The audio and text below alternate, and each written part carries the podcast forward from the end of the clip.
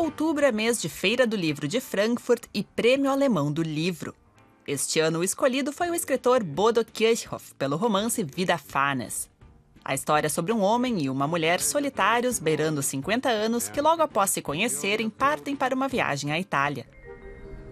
Na romântica região da Sicília nasce o amor entre os dois.